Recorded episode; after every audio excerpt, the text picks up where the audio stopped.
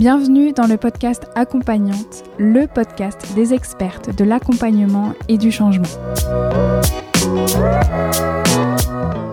Je m'appelle Elsa Couteillé et je suis moi-même une accompagnante, une hypno, une hypnologue, praticienne en hypnose.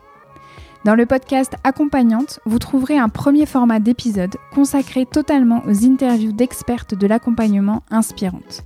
Je leur ai tendu un micro et je suis revenue avec elles sur leur pratique, leur parcours, leur vie, leur formation et sur tout ce qui les a amenées à être les accompagnantes qu'elles sont aujourd'hui.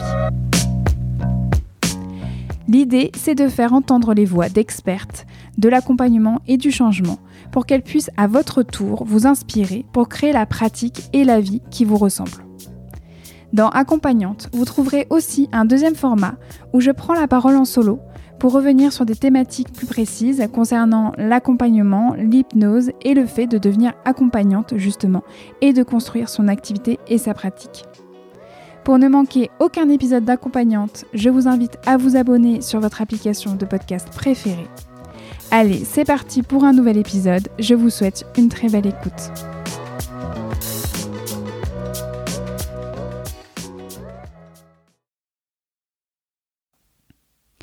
Pour le tout premier épisode d'accompagnante, j'ai l'honneur et la joie d'accueillir Emmanuelle Sardou, accompagnante et hypnologue de talent. Quand j'ai commencé à travailler sur le projet de ce podcast, c'était une évidence hyper symbolique pour moi d'ouvrir le bal des interviews avec Emmanuel. J'ai rencontré la première fois Emmanuel quand j'étais encore une bébé hypno en formation à l'Académie pour la recherche et la connaissance en hypnose ericksonienne, plus précisément lors d'un de mes tout premiers modules de formation. Elle faisait partie de l'équipe des formateurs et des formatrices sur cette semaine, mais je ne l'ai vue que de loin, on va dire, à ce moment-là. Cependant, rien qu'avec sa communication non verbale, se dégageait d'elle une présence de dingue. J'avoue, elle me faisait même un peu flipper. Je me demandais, waouh, mais c'est qui cette formatrice? On s'est ensuite véritablement rencontrés quelques mois après, lors de mon dernier module de formation à l'Arche, où on a eu l'occasion de se rapprocher, puisqu'elle était ma superviseure pour ce module-là. Et c'est donc Emmanuel qui m'a validée et qui m'a donné ma certification de praticienne en me disant Elsa, vas-y, fonce. Emmanuel m'a ensuite vu grandir au travers de ma pratique sur mes retours, sur mes différentes formations à l'Arche post-certification et bien sûr via mes séances de supervision avec elle. Et justement, lors d'une de ces supervisions, on a travaillé ensemble sur le fait de porter ma voix, d'oser la mettre au monde. Par conséquent, si ce podcast existe aujourd'hui, c'est un peu grâce à Emmanuel. Bref, vous l'aurez compris, vous allez écouter celle que je considère comme une de mes mentors. Dans cette interview avec Emmanuel, on a parlé de ce qui l'a amené à se former à l'hypnose, de sa formation en elle-même à l'arche, de la notion de légitimité, du fait de trouver sa couleur d'accompagnement, de sa boîte à outils préférée à elle en séance, comme les yeux ouverts, le rêve éveillé dirigé, l'IFS, on a aussi échangé autour de son travail de formatrice à l'Arche et bien sûr de la formation HypnoClown qu'elle a cofondée. Et puis, on a également discuté sur l'importance de prendre soin de soi en tant qu'accompagnante et de définir ce que cela impliquait pour soi-même. J'aurais pu lui poser encore 36 000 autres questions tellement sa manière de pratiquer me parle, mais ça sera pour un prochain épisode.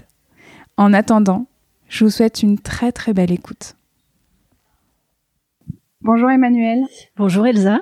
Merci de m'accorder ce temps pour qu'on puisse échanger ensemble. Bah merci à toi.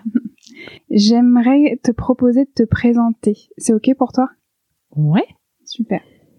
Euh, alors qu'est-ce que je peux te dire? Moi, je m'appelle Emmanuel Sardou. Euh, J'ai 56 ans. Euh, je suis hypno depuis 5 ans.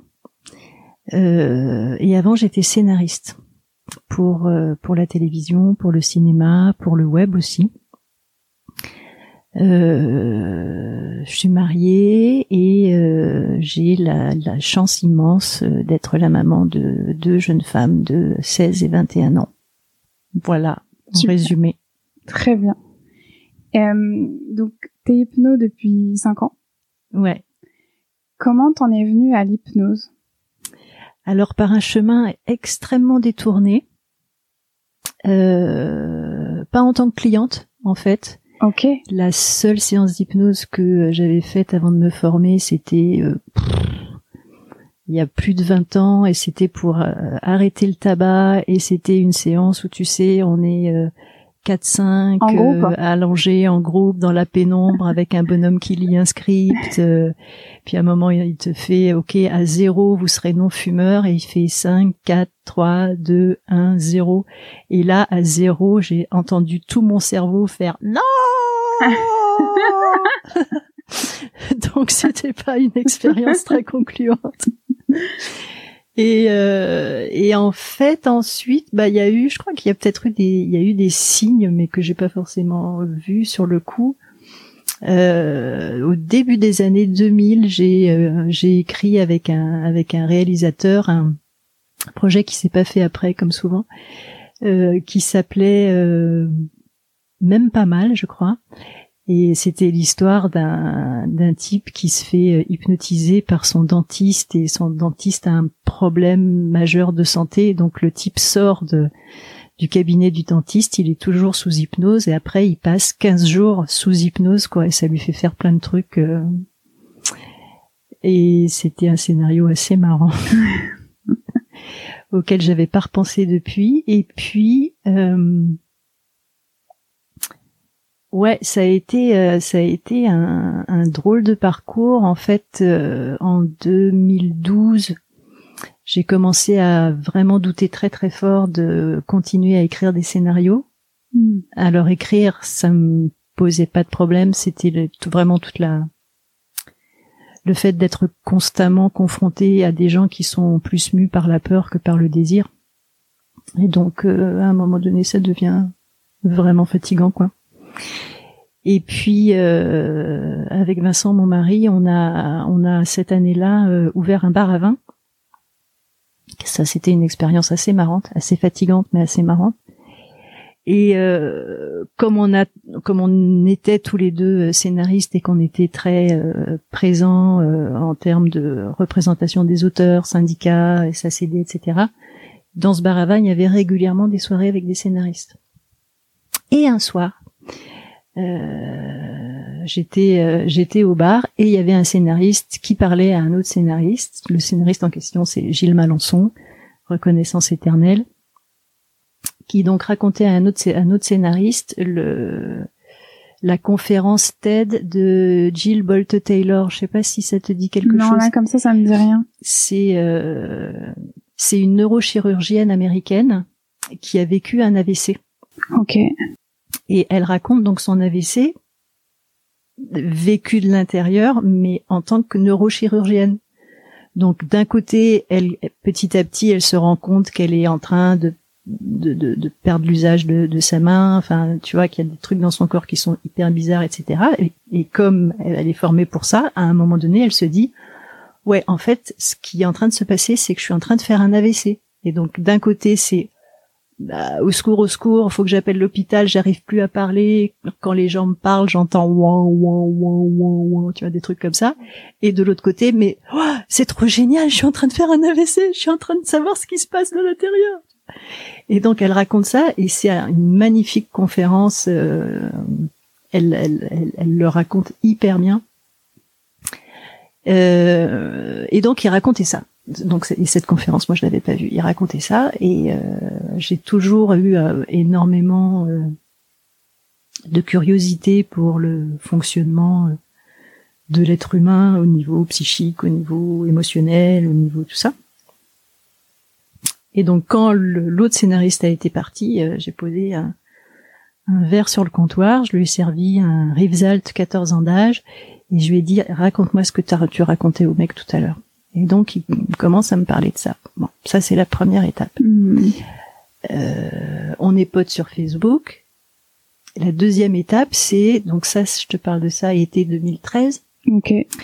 Euh, je vois passer sur son mur des statues hyper bizarres, euh, spirale sensorielle, vision périphérique, euh, des gens qui lui demandent s'il dort, euh, des trucs, c'est bizarre.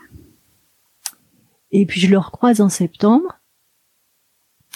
Euh, et je lui dis mais tu, tu, tu faisais quoi au mois d'août là? C'était quoi ton truc hyper bizarre là? Il me dit bah je me suis formée à l'hypnose, c'est absolument génial, on devrait apprendre ça à l'école, je te jure ça change la vie. L'hypnose, t'es sûr Le truc que moi j'ai vécu. ah bon.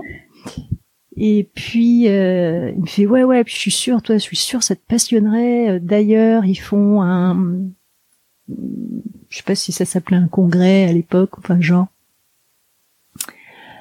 fin octobre, euh, renseigne-toi, tu devrais y aller, moi j'y serai, voilà. Bon. 23 octobre 2013, je me retrouve théâtre euh, Edard, je pense, dans le dans le 16e arrondissement. Très joli petit théâtre euh, et là, bah, je vois passer euh, des médecins, euh, des kinés, euh, des sportifs, des trucs qui parlent de, l'hypnose. Et puis je trouve ça absolument passionnant. vraiment l'impression d'un truc qui s'ouvre là, immense. Et à la fin de la journée, Pierre-Alain Pérez monte sur scène.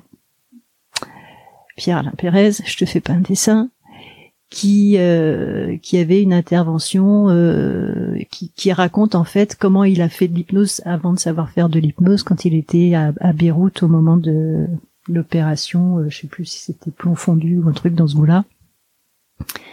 Enfin quand quand Israël a, a bombardé Beyrouth en 2006 peut-être. Et euh, et donc il raconte ce, il raconte ce, moment-là de sa vie. Euh, ça s'appelle Corps de guerre, je crois. Et à la fin de ces 20 minutes d'intervention, euh, j'étais mais en larmes, quoi. J'étais à tordre, une, une vraie serpillière.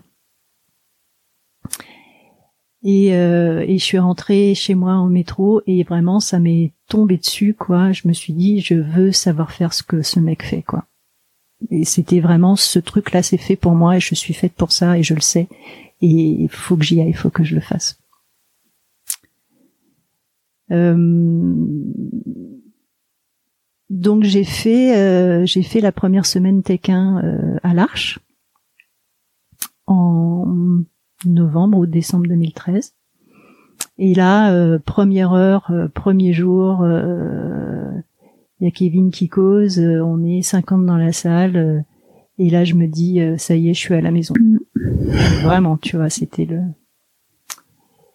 Et puis... Alors, excuse-moi de t'interrompre. Pierre Alain, à, ce moment-là, il était déjà formateur à l'Arche, j'imagine et c'est et tu l'as su, c'est pour ça que tu as choisi l'Arche ou c'est ou finalement t'es retombé sur Pierre Alain complètement par hasard à l'Arche ensuite? Ah non, je suis retombée sur Pierre Alain euh, complètement par hasard euh, à l'Arche ensuite. Je l'ai même pas reconnu d'ailleurs la première fois que je l'ai vu.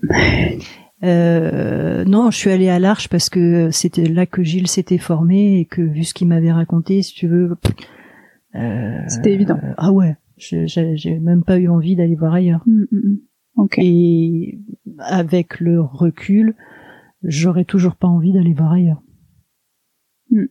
Ok. Et comment ça s'est passé pour toi cette première semaine donc de Tequin euh, à l'Arche? Bah je te dis, euh, j'avais l'impression d'être à la maison. Euh, après comment ça s'est passé, je, je garde pas énormément de souvenirs euh, du Tequin. Euh,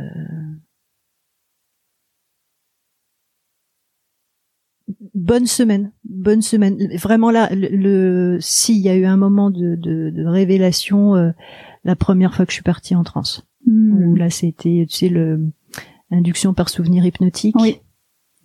Et euh, ça a été, euh, ouais, une sacrée belle expérience. Ok, hmm. super. Et donc après, toi, t'as as, évolué comment? Tu t'as, étais dans une optique où tu fais les, les, modules très rapidement les uns après les autres ou est-ce que tu as pris du temps entre chaque pour infuser, pour euh, construire un projet J'ai pris du temps entre chaque parce que euh, c'était euh, c'était compliqué en termes de d'emploi du temps. Entre j'avais encore des scénarios à écrire, il y avait donc le bar à vin et il y avait les deux filles qui étaient quand même nettement plus petites. donc non, je me suis installée plus dans du moyen long terme. Donc j'ai fait le Tech 2 en mars 2014 et puis euh, Pratin Prat 2 à l'automne 2014. J'étais validée euh, fin novembre 2014. D'accord. Et est-ce que déjà à cette époque-là, ou même au milieu de ta formation, t'étais dans une optique d'accompagner toi aussi Tu disais voilà, dès que je suis diplômée, Ah, je m'installe. euh, C'était Ah ouais, évident, ouais. pareil, ça a coulé de source. Ouais, euh, oui, c'était vraiment le, c'était vraiment l'idée. euh, c'est vraiment le, tu sais la, la phrase "je veux faire ce que ce mec fait, je veux savoir faire ce qu'il sait faire". C'était vraiment ça. C'était vraiment accompagner les gens, remettre du mouvement dans la vie, euh, contribuer. Hmm. Ok. Et donc, tu as été diplômée et tu t'es installée, donc j'imagine, assez vite. euh, derrière, Certifiée. quoi. Ouais, certifiée, pardon. tu as été certifiée et après, tu t'es installée euh, rapidement euh, derrière. Et euh, bah, j'avais commencé, euh, j'avais commencé à prendre des cobayes dès la fin du, du Tech1. Hmm. Euh, mais bon, des cobayes qui savaient qu'ils étaient des cobayes, je prétendais pas changer leur vie non plus. Euh, et puis, euh, je me suis pas installée tout de suite. En fait, à l'époque, euh, l'Arche euh, louait des locaux pour les praticiens qui Oui. étaient euh, certifiés. Oui, oui, je me rappelle. Donc, qu'on pouvait louer à l'heure ou à la demi-journée ou, à la- ou à la journée. Donc, je, je suis passée d'abord par là. C'était beaucoup plus souple. Et je me suis vraiment installée dans mon premier cabinet en septembre 2018. Ok. Très bien. Et justement, en fait, pourquoi je pose la question de l'installation. Parce que moi, j'entends beaucoup, en tout cas quand j'étais euh, encore stagiaire ou même quand j'ai fait mes retours une fois que j'étais certifiée, j'entends quand même pas mal de personnes en tant que stagiaire dire, euh, ou en tout cas partager leur sentiment d'être euh, non légitime ou une sorte de syndrome de l'imposteur par rapport à l'accompagnement. Et qu'on sent que c'est quand même des personnes qui sont déjà arrivées en Prat 2, donc quand même qui est la dernière étape pour, va- pour euh, valider euh, le cycle 1, donc normalement qui nous permet de nous installer. Euh, donc des personnes qui voilà évoquent beaucoup le syndrome de l'imposteur ou, euh, ou je, je, je, je me sens pas je me sens pas légitime. Est-ce que toi t'es passé par là ou en fait t'étais tellement connecté à ce je veux faire ça que c'était euh, ça t'a poussé, ça t'a donné de la force pour vraiment concrétiser euh, ton projet? Ah, il y a plein de choses là dans ta question. Euh, J'ai j'ai un, j'ai un peu l'impression que ce, ce truc de légitimité là, euh, c'est un faux problème. Euh, si on s'entend vraiment sur le mot, la légitimité, ça vient de loi. C'est tu vois, c'est c'est la même racine. Et donc la, la légitimité, c'est lié euh, étymologiquement à la loi et au pouvoir. Le roi est légitime par droit divin, le président de la République est légitime par la voix du peuple, tu vois. Euh, Moi, je suis légitime euh, à chaque fois qu'il y a un client qui qui, qui, bouge et qui m'envoie du monde et qui euh, et ou qui revient après qu'on ait fait une première étape de travail, qui revient trois mois ou trois ans plus tard en disant bah là maintenant j'ai besoin de travailler là-dessus. Euh, ça me légitime. Ça veut pas dire que je suis légitime, tu vois. Oui, je vois ce que tu veux dire. Euh, je pense que c'est c'est ok de pas se sentir légitime, genre euh, Putain, regarde, t'as vu, euh, moi je suis super hypno, euh, 100% de réussite en une séance, quoi, n'importe quoi. Euh, sur euh, le syndrome de l'imposteur, ça peut être intéressant de renverser le truc en termes de euh, bah ça raconte peut-être des choses très belles aussi sur les gens qui ont ce syndrome-là, de souci de perfection, de crainte de pas être aller encore assez loin, de euh, volonté de bien faire, de d'attention aux autres, de délicatesse, de je sais pas quoi, tu vois, il peut y avoir des tas de belles choses derrière ce truc-là. Euh, pour autant, est-ce que est-ce que ça doit empêcher de bah, faire le job euh, Je pose la question. Ouais, je suis très contente de t'entendre là-dessus parce que je me rappelle très bien parce que t'étais quand même euh, bah, une des formatrices lors de mon Prat 2. Et euh, donc j'entendais beaucoup des personnes qui étaient autour de ces questions-là et qui le travaillaient justement dans les séances de- d'exercice pour elles-mêmes pour essayer d'avancer au maximum avant leur certification. Et je me rappelle d'une fois en sous-groupe où tu avais répondu à quelqu'un qui disait justement, bah, je suis bloquée, moi, par, bah, je me sens pas légitime, je, je me sens pas capable. Il y avait beaucoup de choses, en fait, dans cette demande de travail. Et tu avais fait juste cette petite phrase très douce. Mais la légitimité, ça se prend, ça se, ça se donne pas, ça se prend. C'est comme la liberté. Et, et, je sens, enfin moi je pense que tout ce groupe avait senti en fait que ça avait tous ces mots, tu les avais dit à cette personne, voilà, qui émettait euh, publiquement, voilà, ce, son, son sentiment. Mais j'ai senti que dans tout ce groupe, tout le monde avait fait, ah ouais, ok, bon, je vais peut-être euh, arrêter de bosser, tourner en rond là-dessus, d'être resté sur le faux problème. Je vais prendre le meilleur de cette partie de voilà, je, je, suis pas légitime ou j'ai peur d'eux, mais par contre, je vais quand même y aller pour aller vraiment sur le, j'y vais, mais j'ai peur, j'ai peur, mais j'y vais. Et j'avais vraiment senti qu'il y avait quelque chose euh, là-dessus.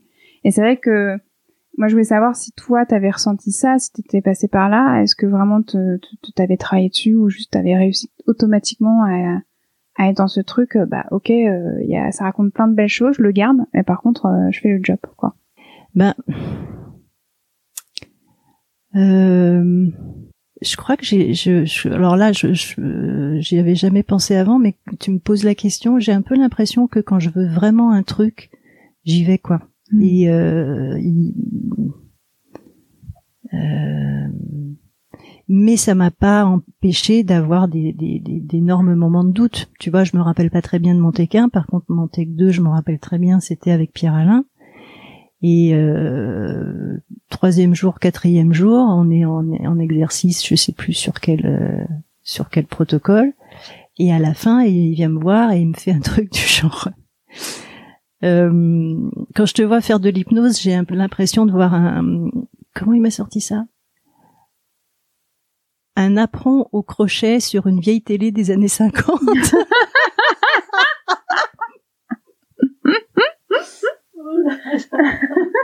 je suis rentrée chez moi, j'ai pleuré toutes les larmes de mon corps. Le lendemain matin, j'amène ma fille la plus jeune à l'école. Je croise une amie à moi. Elle me dit comment ça va?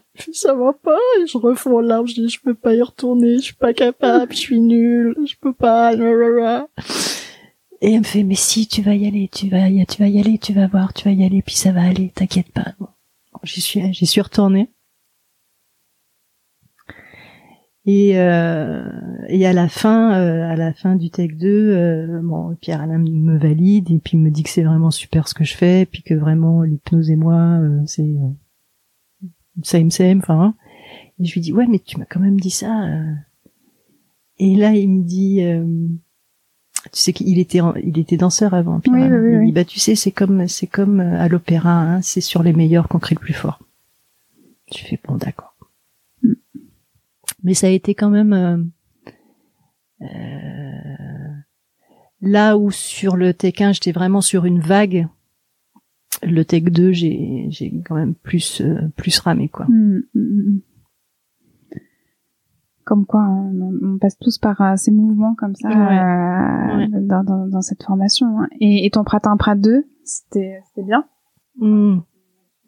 Ben, super. Euh, après Pratin Prat 2, c'était c'est vraiment reparti. Euh, euh, Pratin avec Laurent Bertin, Prat 2 avec Bruno Suras. Et euh, deux super belles semaines quoi.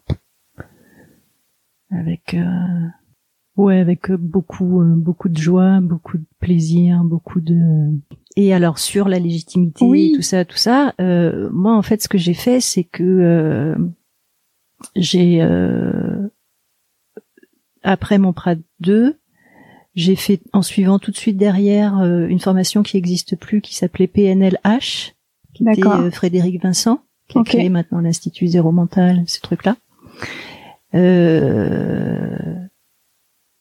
conversationnel. À l'époque, il n'y avait pas le, le, cycle le deuxième le, cycle ouais, ouais. qui menait au maître praticien. Conversationnel.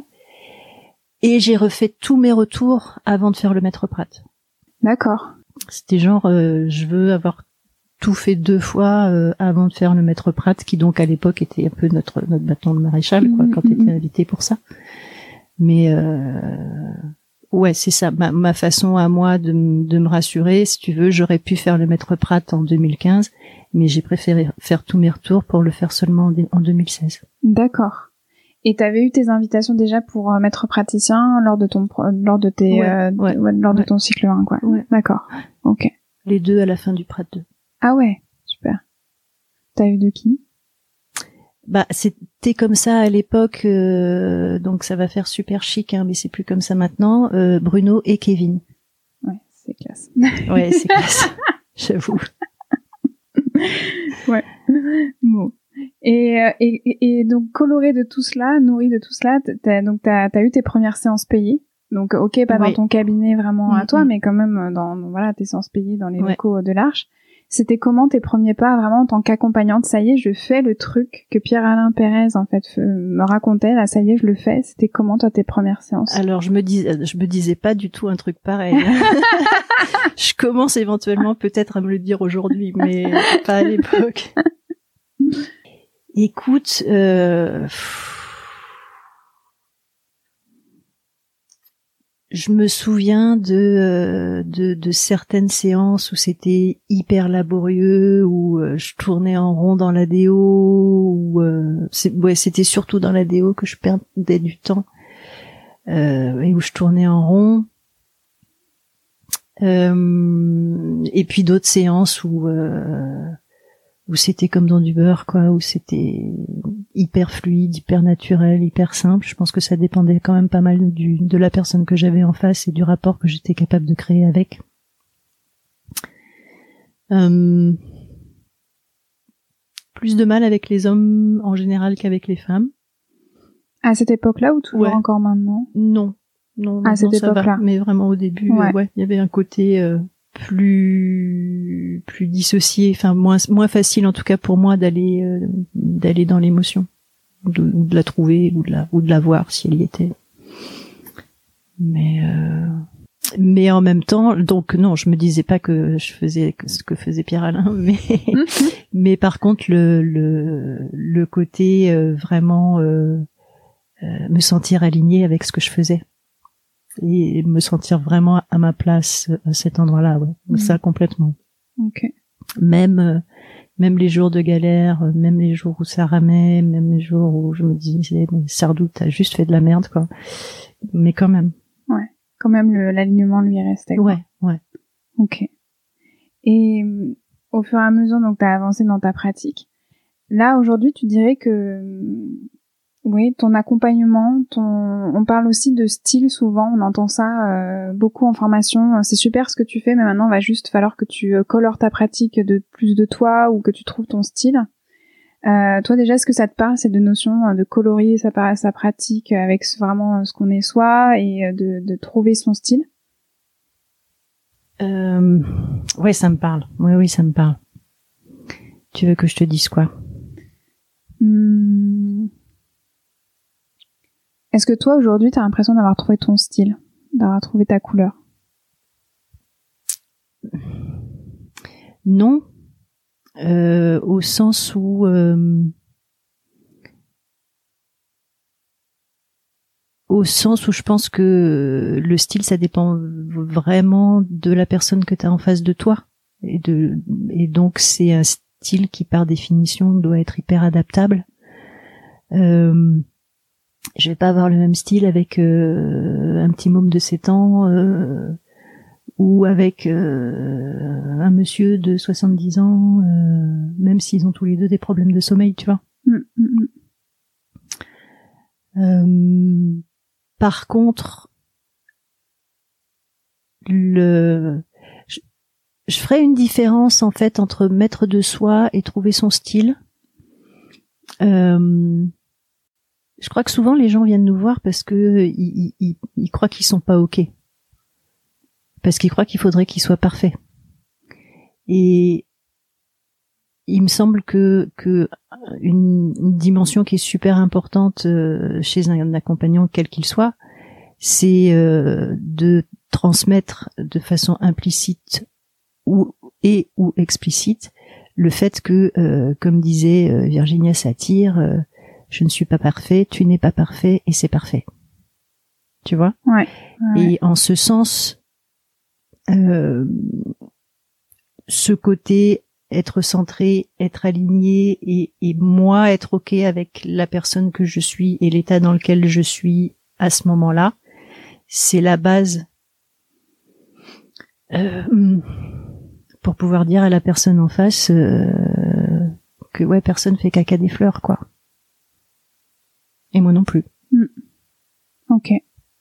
Et donc quand quand t'es quand t'es jeune euh, praticien ou praticienne ou que même t'es encore en plein stage, euh, par exemple à l'Arche, quand t'as un superviseur ou un formateur qui vient te dire euh, c'est super ce que tu fais, maintenant en fait mets-y plus de toi ou colore plus ta pratique de toi ou même moi j'ai déjà entendu, tu, il reste juste à ce que tu puisses trouver ton style. C'est une invitation à quoi en fait? Pour toi hein bah, c'est euh, il peut y avoir plein de choses derrière. Hein. Mm. Euh, il peut y avoir euh, que ça, que la présence à l'autre pourrait être plus nourrie, plus intense, plus dense, tu vois. Euh, il peut y avoir techniquement c'est très bien, mais c'est un peu mécanique, euh, pas forcément très tout le temps très adapté euh, et éventuellement, ça peut manquer de, de, de, créativité, etc. Mais bon, ça, ça vient aussi avec la pratique.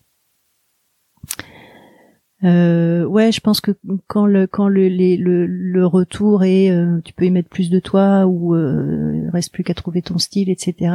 Souvent, ça va souligner une technique qui est en place, mais euh, mais dont ça décolle encore pas suffisamment assez. Mm, mm, mm. Donc bon bah comme la technique est en place, il y a de l'hypnose, il y a tout ce que tu veux, mais ça pourrait être tellement plus vibrant, tellement plus dense, tellement plus brassant, tellement plus euh, mystérieux, tellement plus je sais pas quoi, émouvant, tu vois, bouleversant, etc. Ok, ok, très bien. Le, le, le, le côté euh, euh, vas-y, lâche tes chevaux, quoi. les fameux. Ouais, tu vois, c'est c'est bien, c'est chouette, c'est propre, mais pour l'instant c'est très très retenu. Donc comment est-ce que ça peut être plus généreux, quoi, dans dans l'accompagnement? Et ça, tu penses que ça ça vient avec l'expérience, que ça vient avec le temps? Ah ouais. Toi, tu trouves que tu arrives à lâcher tes chevaux à toi maintenant en séance? Ah ouais, de plus, ouais. ouais, ouais, ouais, de plus en plus. Enfin bon, après, je suis, je suis jamais contente, mais, euh, euh, mais oui, ouais. Et ça, ça, ça, c'est parce que t'as, voilà, t'as fait un moment que que tu pratiques, que tu que t'accompagnes, donc euh, c'est, c'est quand je dis l'expérience, c'est le temps, mais c'est aussi peut-être de tester des choses. Toi, tu t'es vu tester des choses, essayer des des inductions en particulier ou des manières d'accompagner ou d'être en séance ou c'est vraiment juste euh, le fait de la de voilà le temps et euh, la pratique Bah, il y a toutes les formations complémentaires à la formation initiale. Ouais. Euh, et puis il y a beaucoup aussi, ouais, le temps et, la pratique. Ouais, ouais, C'est ça, tu vois, ça s'invente pas. Donc euh, euh, il y a des il y a des gens qui ont une euh, j'en ai croisé des, des, stagiaires ils sont ils ont ils ont le truc c'est naturel chez eux quoi ils sont ils peuvent être hyper impressionnants dès le T1 euh, mais c'est euh, quand même assez rare. Euh, ça demande quand même un, certain travail sur soi.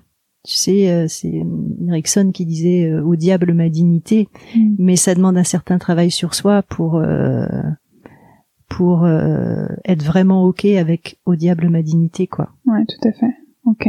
J'irai, je rajouterai ah, juste un truc c'est euh, on parlera sans doute d'hypnoclown à un moment donné mais euh, c'est vraiment l'idée que euh, sans doute un truc que je t'ai dit euh, en tant que stagiaire c'est tout ce que je m'interdis je l'interdis à l'autre. Tout, ce que je m'autorise je l'autorise à l'autre. Donc c'est le travail sur soi de savoir jusqu'où est-ce que je suis capable de m'autoriser quoi pour que l'autre soit aussi autorisé à ça dans sa vie quoi. Je m'en souviens. mm, mm, mm. Et, toi, aujourd'hui, tu t'accompagnes le plus souvent quel type de demande? Tu dirais que c'est vraiment euh, aussi large, euh, voilà, que, que, autant les individus sur Terre. Euh, ouais, je vois que tu me fais oui, donc. Ouais, ouais, c'est euh, vraiment. Euh, il faudrait que je fasse des statistiques, mais j'ai pas l'impression qu'il y ait euh, un truc qui sorte vraiment du lot. Il y a des phases. Il y a des phases stress, anxiété, phobie. Il y a des phases deuil. il y a des phases problème de sommeil. il y a des phases arrêt du tabac. Mais enfin sur sur des semaines, tu vois, sur quelques jours mais je vois pas un truc qui euh, qui arriverait euh, en tête euh, dans les demandes. D'accord. Ok.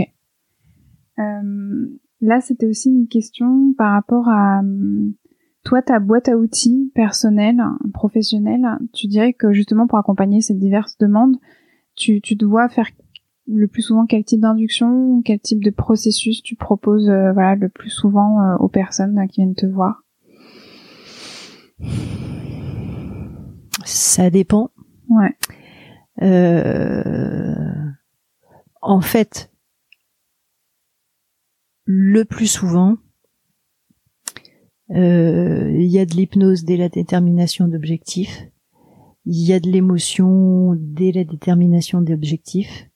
Et quand il y a de l'émotion, euh, je saute dessus et je commence à bosser avec. Mm. Euh, partant du principe qu'une émotion c'est souvent une transe et souvent une transe régressive.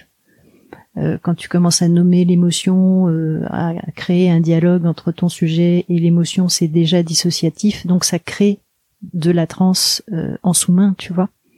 Et après, éventuellement, quelques suggestions du fait que ça peut s'approfondir et que le dialogue peut devenir de plus en plus fluide et qu'il peut entendre de façon plus en plus claire ce que l'émotion a besoin de transmettre ou de partager, etc., ou de le voir ou de le ressentir, ou ce que tu veux. Euh...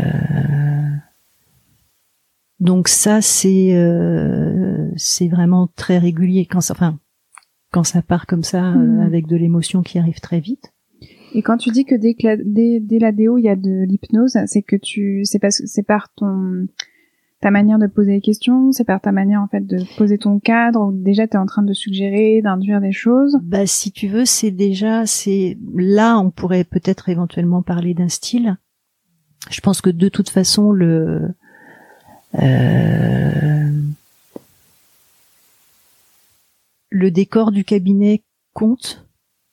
Il y a des points de focalisation pour le regard, par exemple. Il y a, ah oui, il y a des trucs un peu bah, sur le bureau. J'ai un j'ai un petit euh, j'ai un petit portrait qui a été fait par une par une amie euh, peintre et qui est c'est mon assistant magicien quoi c'est euh, quand je fais une fixation du regard je leur propose de choisir un point sur le bureau. Il y a il y a plusieurs points qu'ils pourraient choisir. Systématiquement c'est le portrait. c'est le portrait qui qui vont regarder quoi. Et sinon bah j'aime bien euh, pour ceux qui sont euh, qui sont pas dans des émotions euh, trop puissantes qui les brassent dès l'arrivée.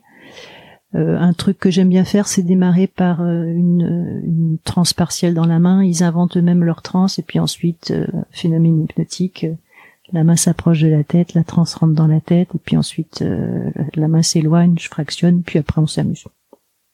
Ok, super. D'accord. Mais après, ça peut être aussi, ouais, dans ce que je fais assez souvent sur une première séance, c'est fixation, défocalisation et les mains qui se rapprochent. Donc là, ça fait euh, en plus une bonne saturation. Euh... Et ça leur fait tout de suite, tu vois, il y a toutes les transformations en termes de, de, de, de vision. Euh, T'arrives très vite à des hallucinations euh, négatives ou positives. Euh, et puis quand les mains se touchent, ben, tu vois, ça, ça fait plein d'effets en termes de ok l'hypnose ça marche sur moi et après on peut parler des choses sérieuses quoi. Mmh, mmh, mmh. D'accord, ok, c'est hyper intéressant. Et j'entends surtout que tu travailles, en tout cas de ce que je depuis le début, euh, j'entends que tu travailles pas beaucoup avec les yeux fermés en fait. Au contraire, tu utilises beaucoup la focalisation du regard, du ouvert euh, pour bien créer justement focalisation, défocalisation, hallucination positive, négative parce que souvent en fait euh, et je j'ai été la première comme ça quand même quand t'es au début euh, à l'arche quoi tu tu dis et maintenant voilà tu vas pouvoir fermer les yeux en pensant que ça va suffire à pouvoir vraiment euh, induire quelque chose et que c'est à partir de seulement ce moment-là que tu vas vraiment pouvoir trouver enfin guider la personne vraiment vers un état d'équilibre de conscience, alors qu'on se rend compte qu'il y a des choses qui sont déjà extrêmement puissantes, justement par le regard qui, qui, qui reste bien bien en focalisation sur un point. Quoi. Ouais. Et en plus de ça, euh, je, je, je, je, pense, je n'ai pas vérifié, hein, mais je pense qu'une transe les yeux ouverts est bien plus puissante qu'une transe les yeux fermés. Une transe les yeux fermés, mon sujet, mon client peut se barrer dans sa transe. Euh, tu vois, si si je l'ennuie ou si euh, je fais des conneries, euh, les yeux ouverts, ça va être plus compliqué. Euh, mais ça, c'est nos clients hein, qui nous apprennent à bosser. Hein, euh, et j'avais, bah, c'était juste après le Tech 1, je crois. Ouais, juste après le Tech 1. Euh, ou juste après le Tech 2. Non, Tech 1. Euh, j'avais un pote qui avait accepté de, de me servir de cobaye. À l'époque, on voyait la détermination d'objectifs en Tech 1. Aujourd'hui, c'est ça passait en Tech 2, mais et, euh, et donc je lui fais une détermination d'objectifs. Et en fait, à la fin de la détermination d'objectif, je commence une induction, je sais plus laquelle, et je me rends compte qu'il a les yeux grands ouverts, fixes, mais totalement fixes, tu vois. Et donc, ben, j'ai continué mon induction, mais en me disant, en fait, manifestement, il est déjà en transe. Mais bon, comme je sais pas quoi faire avec ça, ben, je vais continuer à faire ce que je sais faire. et il a passé absolument toute la séance, les yeux grands ouverts, mais et fixe, tu vois, même sans sans, sans les ouais, voilà, ouais, sans les C'était hallucinant, quoi. Ah ouais. Et donc c'est vraiment un souvenir qui m'est qui m'est resté, tu vois. Euh... Et oui, oui. Puis à un moment donné, je, je me suis rendu compte que euh, que les yeux ouverts c'était vachement bien, quoi. Déjà, ça, ça, mais après, je peux le faire aussi les yeux les yeux fermés. Ça dépend des gens. Ok. Euh, mais c'est hyper intéressant parce que ça montre à quel point tes croyances sur l'hypnose ou les, tes croyances sur le changement ou sur toi ou sur les clients, ça ouvre ou ça ferme complètement ta pratique. Ouais. Est-ce que toi, tu as des croyances comme ça où tu as, vu que à un moment donné, c'était devenu complètement obsolète et d'avoir travaillé dessus, ça t'a complètement rouvert tout un champ des possibles? Ou au contraire, t'en as mis une en place qui t'a permis... Euh, voilà, bah, Déjà, ouais, croire que c'était mieux les yeux fermés. Ouais. Euh Croire que les gens sont fragiles. Elle est bien celle-là. Ouais, elle m'a bien passé. euh, je sais pas, faudrait que j'y réfléchisse. Là, j'ai rien qui mm. me vient. J'ai rien qui me vient. Mais ouais, ce truc des yeux ouverts, euh, mm, mm, ça a été quand même une sacrée, euh, une sacrée leçon. Ok. Euh, je parlais des outils, des outils que toi tu avais dans ta boîte pro et perso pour accompagner. Je sais qu'il y a un outil que toi tu utilises beaucoup, c'est ce qu'on appelle en fait le rêve éveillé dirigé. Est-ce que tu peux nous dire déjà ce que c'est et surtout comment toi tu l'utilises au quotidien en accompagnement? Alors le rêve éveillé dirigé, c'est un truc que j'ai découvert dans les cours d'hypnologie donnés par Cyril Champagne. Euh, c'est une technique de psychothérapie qui a été inventée par un Français qui s'appelle Robert de Soile, euh, fin des années 40, je crois. Très influencé par Jung, par euh, peut-être aussi Assad Jolie. Et le principe, c'est, enfin le principe, il y a un excellent bouquin de, je crois, Elisabeth Mercier, qui est sorti il y a pas très longtemps, qui s'appelle Le rêve éveillé, dirigé, revisité, dans lequel il y a tout, s'il y a des gens que ça intéresse. Euh, souvent, ce que j'explique à, mes clients, c'est que, euh, d'après ce que disait Einstein, l'imagination, c'est la fonction la plus puissante du cerveau et que euh, en fait on c'est pas difficile de ressentir le fait qu'on crée dans le corps des états juste parce qu'on imagine quelque chose. Si je te dis euh, rappelle-toi de ton meilleur souvenir euh, de ces six derniers mois, ça va plutôt te faire un effet chouette dans le corps. Si je te dis rappelle-toi de la dernière fois où tu as eu la honte de ta vie, ça va faire un truc pas cool dans le corps. Donc juste de raconter ça aux, aux gens, ils voient tout de suite le, le lien. Et le fait de se souvenir, c'est aussi de l'imagination, c'est une des formes de l'imagination. Et l'idée, c'est euh, l'imagination et l'inconscient, c'est les deux faces d'une même pièce. Donc si tu vas travailler en direct avec l'imagination, en fait, ce que tu fais, c'est que tu travailles en direct avec l'inconscient. Donc ça s'appelle euh, rêve éveillé parce qu'on dort pas. Ça s'appelle diriger parce que l'accompagnant en fait fournit une trame et pose des questions, mais ça va être les questions qu'on pose euh, normalement euh, en hypnose, donc des, des questions ouvertes. Qu'est-ce qui se passe? Qu'est-ce que tu vois? Qu'est-ce que tu entends? Comment tu te sens? Qu'est-ce que tu veux faire?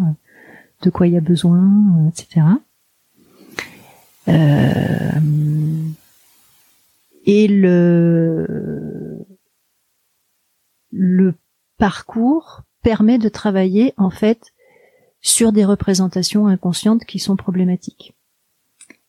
Et toute la beauté du truc, c'est que on sait absolument pas ce qui se passe.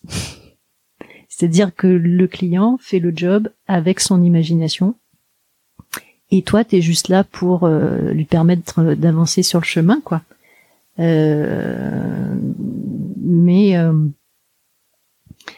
mais quand il sait pas, la seule chose à lui dire, c'est demander à votre imagination. Donc il peut y avoir pour certaines personnes un petit 5-10 minutes d'apprentissage euh, parce que elles croient que euh, elles ont pas d'imagination. Et puis mais après euh, quand ça part c'est hyper étonnant quoi. Le truc le plus difficile à mon avis avec certaines personnes qui sont hyper dans le mental et avec un dialogue intérieur négatif et avec un côté très moi je suis cartésien, je vais voir un hypno mais je suis cartésien. Vraiment. Euh, c'est vraiment de faire en sorte qu'il juge pas ce qui vient et que ça qu'il soit ok avec le premier truc qui vient, même si c'est complètement farfelu, complètement bizarre, complètement euh, what the fuck, euh, tu vois. Donc euh, vraiment euh, être vraiment calibré que c'est la première chose qui vient, c'est pas ce qui trouve mieux que la première chose qui était venue. Tu vois. Mm-hmm. Mais bon, ça, ça, avec les outils qu'on a, ça se fait assez mm-hmm. facilement. Tout à fait. Et euh, et en fait, à partir du moment où tu euh, où tu utilises bien l'outil, ben en fait, il, il, se marie avec euh, absolument tout ce qu'on peut utiliser comme comme autre technique. Tu vois, ça va avec les avec les sous-modalités, mais ça peut aller avec un deuil, ça peut aller avec une ligne du temps, ça peut aller. Moi, j'utilise beaucoup en travail. Euh, euh, thérapie des systèmes de famille interne. Oui. Euh, où ça se prête très très bien à ce. Est-ce que tu peux nous en dire quelques mots pour, pour les personnes qui connaissent pas du tout? Euh, Thérapie des systèmes de famille interne. Alors ça, c'est un c'est un psychologue, euh, psychiatre, euh, hypno euh, américain qui s'appelle Schwartz. Euh, le titre de son bouquin en anglais, c'est euh, Internal Family System Therapy. Euh, il est traduit en français, mais il est très rare et très cher. Et en gros, l'idée, c'est que on a une illusion d'unité parce que, bah voilà, t'as un corps, ce corps dit je, donc on a une illusion d'unité. Et pourtant, euh, régulièrement, on se retrouve dans une situation où on se dit euh, euh, je, je, sais que je devrais pas ressasser ça constamment dans ma tête, mais je peux pas m'en empêcher. D'où il y a bien l'idée qu'il y a une part de moi qui fait un truc, qu'il y a une autre part de moi qui dit que ça serait bien de pas le faire, mais que cette part-là, elle est plus forte, quoi. tu vois.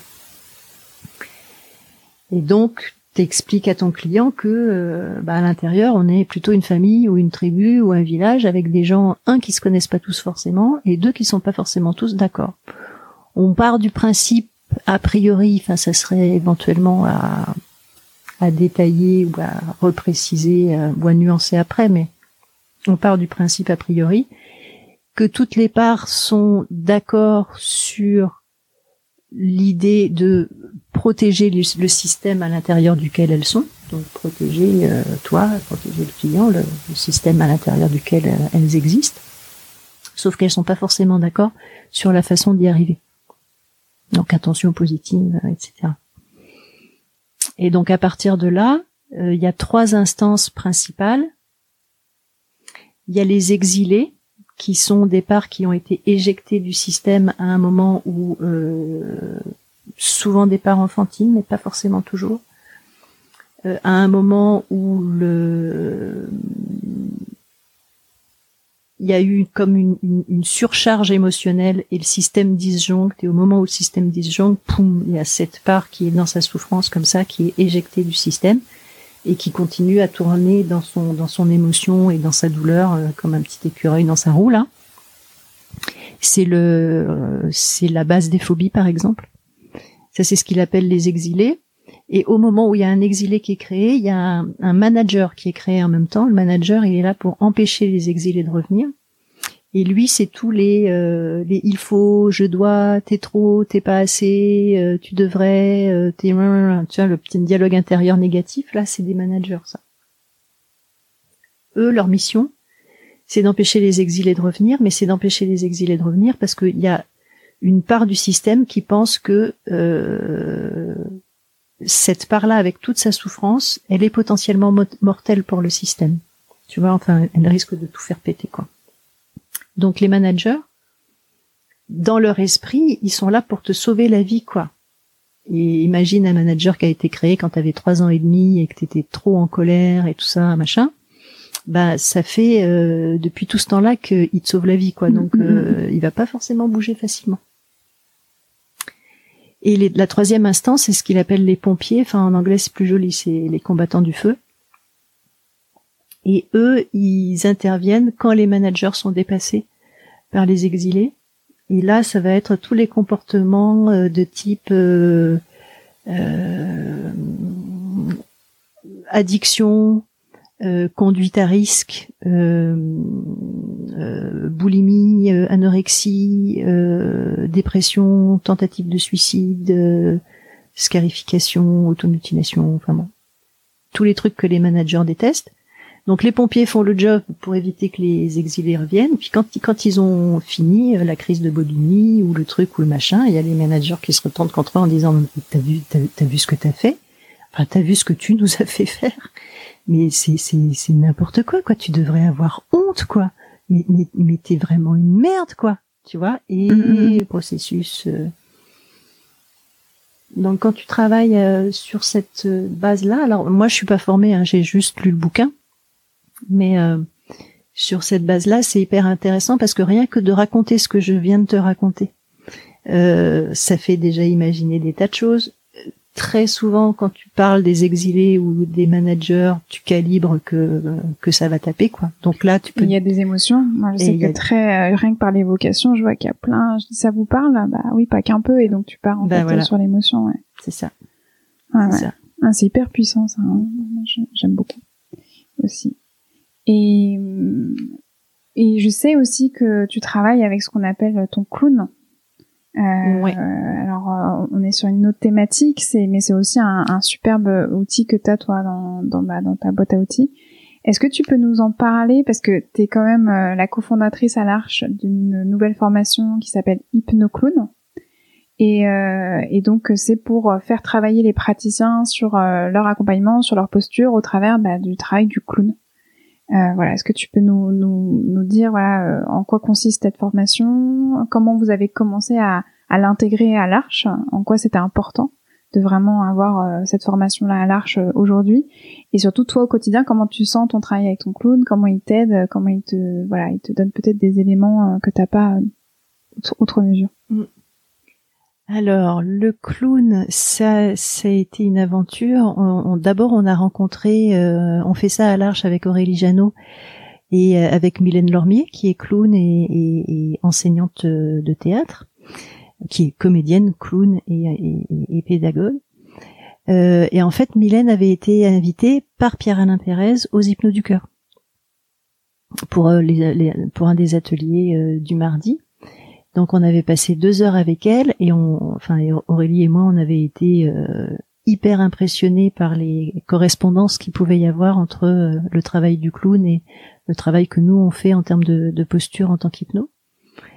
Euh, et elle aussi avait été assez impressionnée parce que, enfin, elle s'attendait pas à avoir un public déjà autant capable de se centrer, de tu vois, de se positionner dans le corps, de ressentir les trucs. Donc on n'était pas non plus des même des, débuts, des tout débutants quoi. Et puis euh, donc on l'a fait revenir pour un week-end. Donc pareil euh, pour les hypnos du cœur. Là je pense qu'on devait être huit. Euh, et on s'est mais euh, éclaté quoi. C'était vraiment très très très intéressant et, euh, et on continuait. À chaque fois qu'elle nous sortait un exercice, on se disait non mais t'as vu ça pour l'authenticité, ça pour la position basse, ça pour la synchro, ça pour le tri sur l'autre, ça pour tu vois.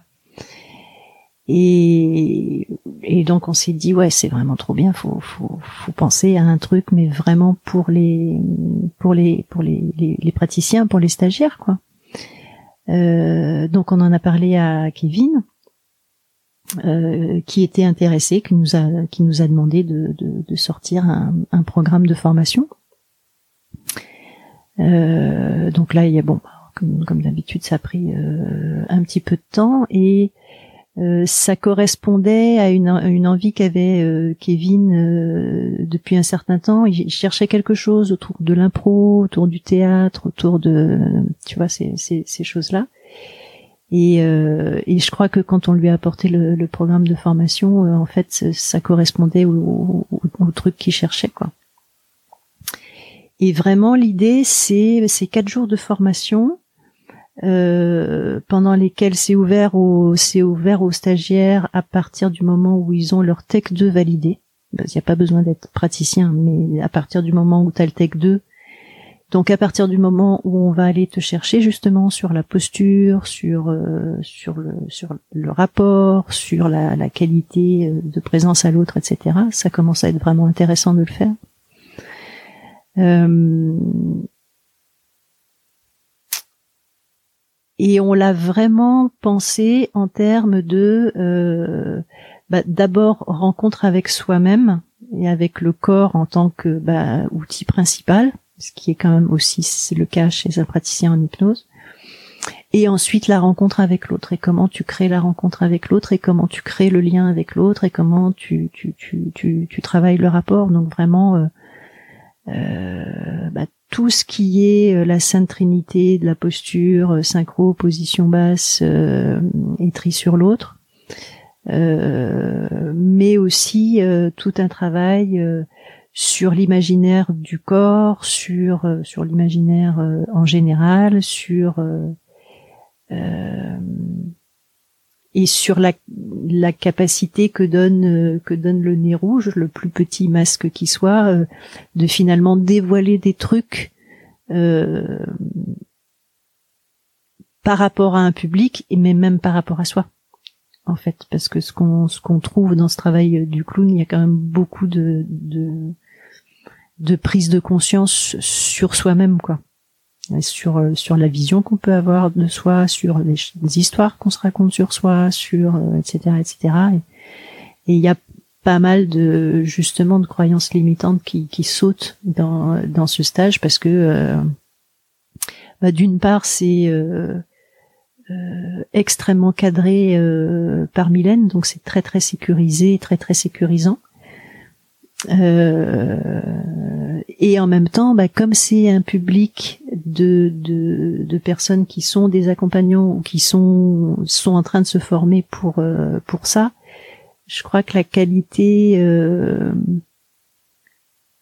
la qualité émotionnelle du groupe est, vraiment très élevée quoi. Et dans la façon de regarder et dans la façon d'accepter d'être regardé quoi.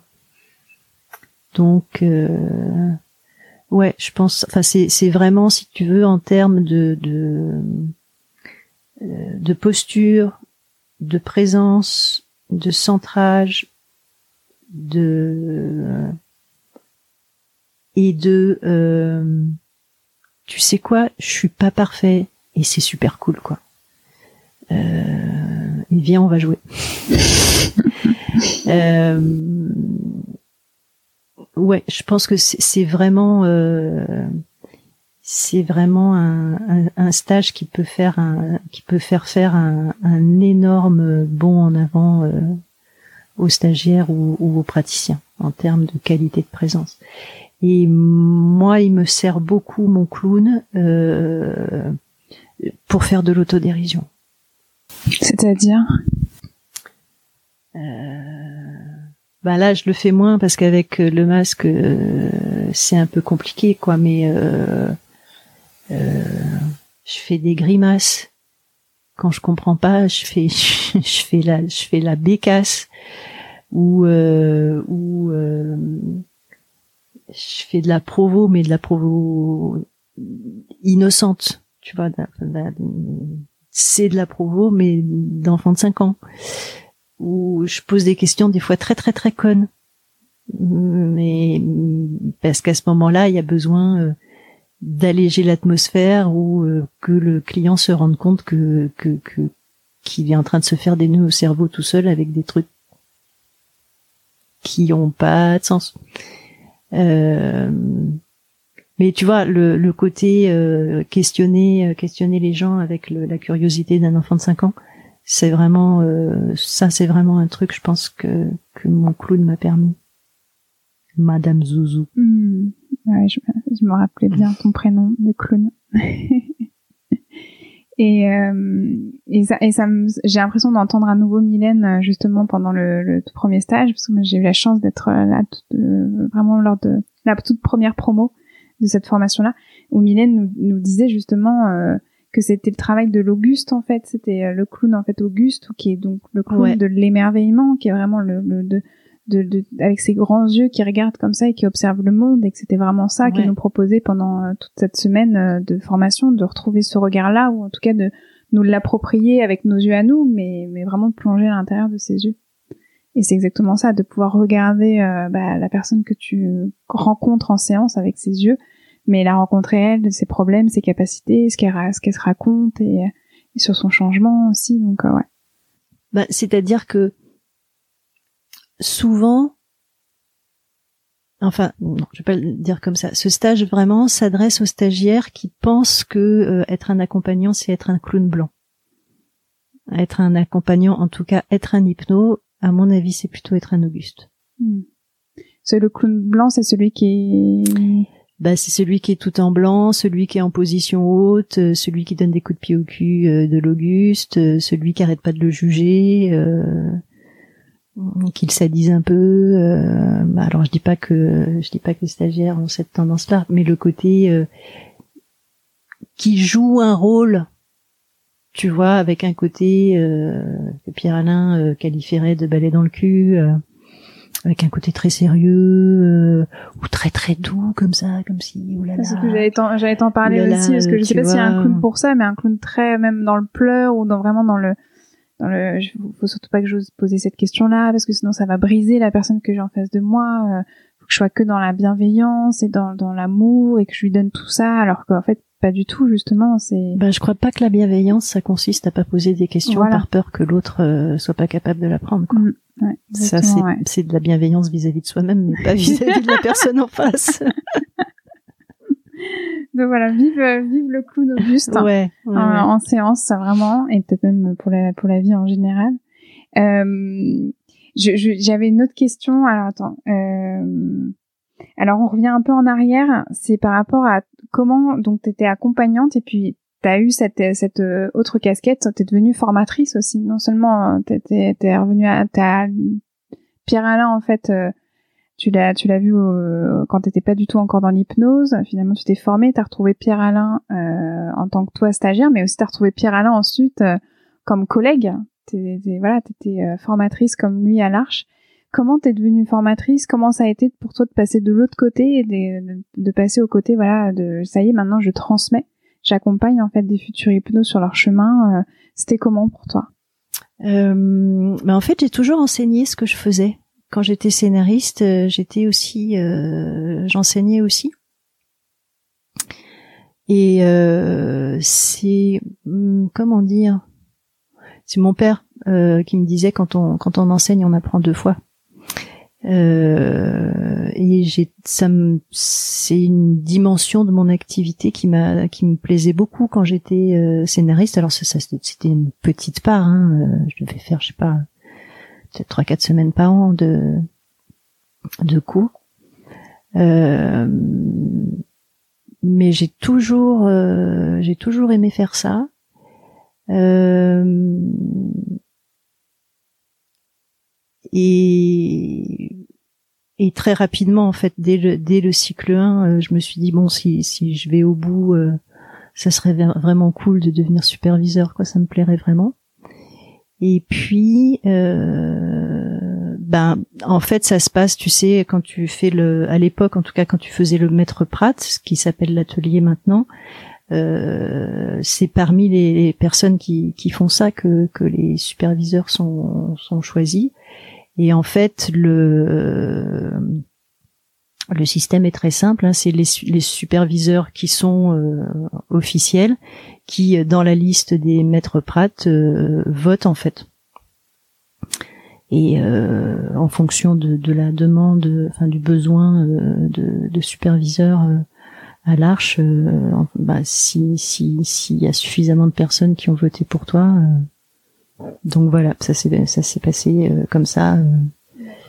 Euh, et donc je me suis formée. Voilà, oui, j'ai fait le maître Pratt en 2016 et j'ai quasiment tout de suite derrière euh, enchaîné les quatre semaines de formation, puisqu'en fait pour devenir superviseur, enfin assistant de formation, formateur maintenant, mais euh, tu refais les quatre semaines comme assistant stagiaire en fait.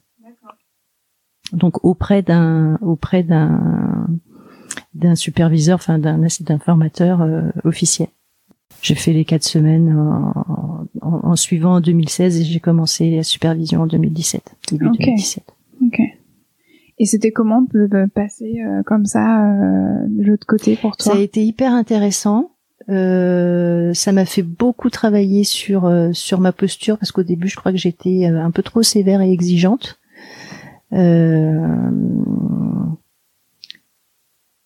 Avec un non verbal pas forcément très sympa. j'avoue.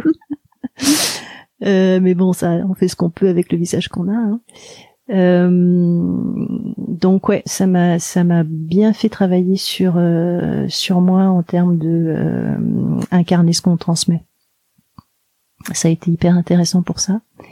Et puis euh, et puis après ben ouais, quand t'enseignes, t'apprends deux fois. Donc comment est-ce que à chaque fois que ce soit sur une vision périphérique euh, ou euh, une récapitulation euh, ou une mise entre parenthèses ou comment tu comment tu l'expliques, comment tu le ou même sur les parce que finalement les le, les premiers moments sont, sont super beaux, tu vois, tu fais un tech 1 ou un tech 2 quand tu commences à découvrir les suggestions indirectes, les phénomènes hypnotiques, euh, le discours préhypnotique, la détermination d'objectifs. Euh, comment est-ce que tu le présentes? Comment est-ce que tu le tu leur fais ressentir euh, comment et pourquoi c'est intéressant de faire les choses de cette façon-là et pas autrement, quoi? C'est très très formateur et ça l'est toujours parce qu'on tous les stagiaires sont pas comme toi.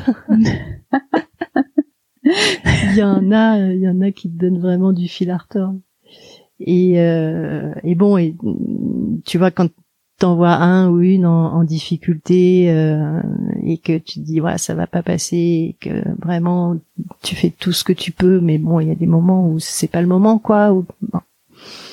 Donc euh, ouais ça va bien chercher à, à des endroits tu vois comment je peux faire pour euh, pour lui faire passer ce truc là comment je peux comment je peux lui dire ça comment euh, est-ce que je le fais en direct est-ce que je le fais en indirect?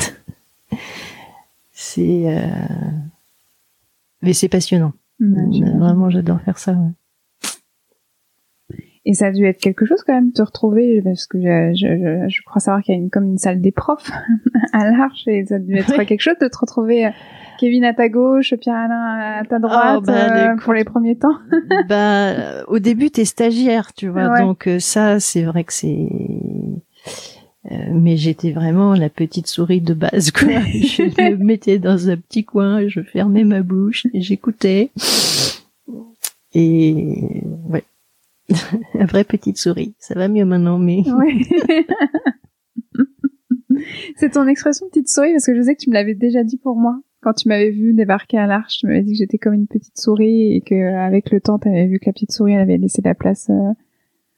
C'est mon expression pour ça. Ouais, c'est ça. Ouais. ok. Toi, alors, je vais revenir sur vraiment le, le quotidien en fait d'hypno parce que moi j'ai quand même beaucoup de questions sur à quoi ça ressemble en fait une vie d'hypno. Qu'est-ce que qu'est-ce qu'on y fait en fait dans ces quatre murs euh, dans un cabinet d'hypnose quand on ouvre ou qu'on ferme la porte. Voilà, qu'est-ce qui s'y passe? Toi, comment euh, au quotidien tu tu, tu prépares Voilà, ma question c'est est-ce que tu prépares tes séances? Est-ce que tu as des rituels à toi, que ce soit pour commencer ta journée euh, de travail, pour commencer même ta, séance juste avant que la personne elle n'arrive? Est-ce que tu as des rituels pour clôturer euh, ta séance que, quand la personne n'est pas encore partie, comme des phrases que justement des suggestions post-hypnotiques pour vraiment laisser infuser le travail? Voilà, c'est vraiment dans, dans ce qui revient le plus souvent dans ton quotidien parce que l'idée c'est de, de, de, sentir voilà par ta pratique euh, voilà est-ce que tu as des des sortes de grandes euh, des grands comportements que tu revois et que tu refais comme ça au quotidien aérer entre chaque client, désaffecté. Mais bon, ça, ça date pas de très longtemps. Euh, Est-ce que j'ai, j'ai, pas de. Ouais, c'est comme des gris-gris, des trucs euh, vraiment. Euh. Mmh, non. Euh... Je m'arrange pour être au cabinet euh, au minimum 20 minutes avant la première séance pour poser mes trucs, pour me poser, pour me faire mon verre d'eau chaude, pour, euh, tu vois, me, me, mettre dans cette ambiance-là. Si je sors d'une d'une grosse grosse journée, euh, avant de partir, je me fais une récapitulation. Hmm. Quand je dis une grosse grosse journée, tu vois, euh, je sais pas, t'as deux deuils et, un viol. Euh, bon, là, je me fais une récapitulation parce que quand même, faut pas déconner. Euh, j'ai pas de rituel particulier. J'ai des pierres que j'aime bien. Donc euh, sur certaines séances, je peux soit en mettre une dans la main du client, tu vois, avec des suggestions qui vont avec, soit moi en, en, avoir une dans la main. Et puis et puis soit entre les clients si j'ai le temps, soit en fin de journée j'ai vraiment pris l'habitude de, de, prendre euh, deux trois notes euh, sur euh, sur chaque séance parce que sinon je fais des grosses amnésies de séance en fait.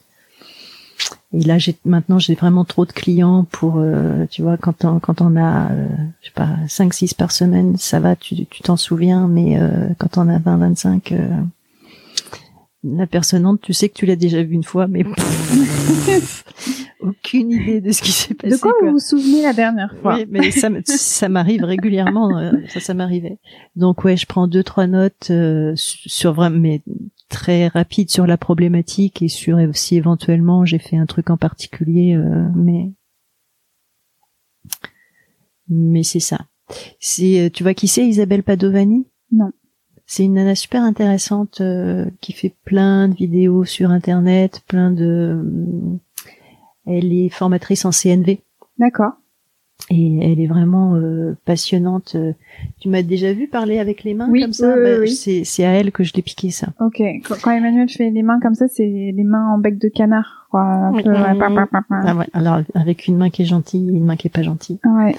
Et, euh, et elle, elle dit que quand on exerce le, métier d'accompagnant, on aurait besoin, je dis au conditionnel, hein, de d'une heure d'empathie par jour. C'est-à-dire, c'est, ouais, qu'est-ce qu'elle veut dire? Bah, C'est-à-dire que, je sais pas, qu'il y ait des gens euh, qui te massent, qui te fassent des ah câlins, qui t'apportent un thé chaud, qui t'embrassent sur le front, qui te fassent un, je sais pas, euh, tu vois, ça va mon amour. Euh? Bon, ça, j'avoue que une heure d'empathie par jour. Mm, mm, mm. je l'ai pas et, et je me la donne pas à moi-même. Mais bon mais ça va. Et justement parce que c'est tu l'as t'as commencé à évoquer comment on prenait soin de soi en fait euh, après une grosse journée ou même une grosse semaine. Toi ton outil phare donc c'est la récapitulation en fin de journée. T'as d'autres choses comme ça ou? Ouais. Euh, au cabinet c'est la récapitulation et euh, et après une grosse semaine c'est je bosse dans mon jardin où je vais marcher avec mon chien. parce que c'est hyper important hein, de pouvoir prendre soin de soi pour continuer à prendre des, soin des autres. Ouais. Et c'est vrai que c'est pas forcément euh, évoqué ou c'est pas au centre euh, de, de voilà, c'est chacun en fait fait son chemin par rapport à ça. Mais euh, mais c'est vrai que là dans ce podcast là, c'était donner des premières billes et aussi euh, simplement de mettre au centre quand même de la table qu'il faut prendre soin de soi et que c'est pas juste évident que tous les jours on reçoit quand même des personnes qui ont vraiment besoin qu'on soit au top de notre forme et comment on, peut continuer à à, bah, à remplir cette exigence pour pouvoir vraiment accompagner. Euh, moi, c'était une vraie question parce que je, je sens que, enfin, il y a plusieurs choses. C'est que je me rappelle très bien de Dominique Espaz qui, euh, euh, lors du module d'aide à l'installation à l'Arche, avait quand même donné cette moyenne que euh, dans ces métiers-là, on perdait 5 ans en moyenne d'espérance de vie. Donc, elle nous, nous, avait juste fait un petit peu popper ça pour qu'on garde bien en tête. Et puis, c'est c'est aussi cette idée qu'elle avait dit que si euh, à la fin de ta journée il y avait quelqu'un qui annulait ou qui te, qui te mettait un lapin, si t'étais contente, c'est qu'il y avait un souci. Parce que là, il fallait que tu poses la question peut-être de ralentir ou de prendre mieux de soin de toi. Quoi. Donc moi, je trouve c'est hyper important de demander à chaque personne comme ça de dire ok c'est quoi tes trucs, comment tu fais. Mais, mais c'est vrai que la récapitulation c'est vraiment un outil euh, formidable hein, pour ça. Ouais, il y a ça. Après, euh, peut-être que ça peut être intéressant de se poser la question différemment, c'est-à-dire que moi, au début, euh, j'imaginais que euh, un jour, je travaillerais cinq jours par semaine, euh, huit séances par jour, tu vois, et que ça serait cool, quoi. Et puis en fait, je me suis rendu compte que non, pas du tout. là, je fais un maximum, mais c'est vraiment grand maximum sept séances par jour, et je travaille trois, enfin, en fonction des semaines, trois ou quatre jours, mais pas plus. Euh, d'une part parce que j'ai un gros besoin de diversité.